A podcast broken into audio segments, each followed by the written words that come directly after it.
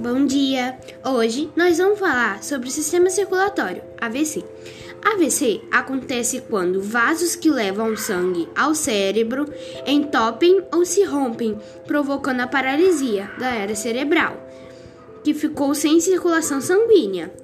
É uma doença que acontece mais nos homens e uma das principais causas de morte, incaptação e internação em todo o mundo Quando mais rápido for o diagnóstico e o tratamento do AVC, maiores serão as chances de, da recuperação completa.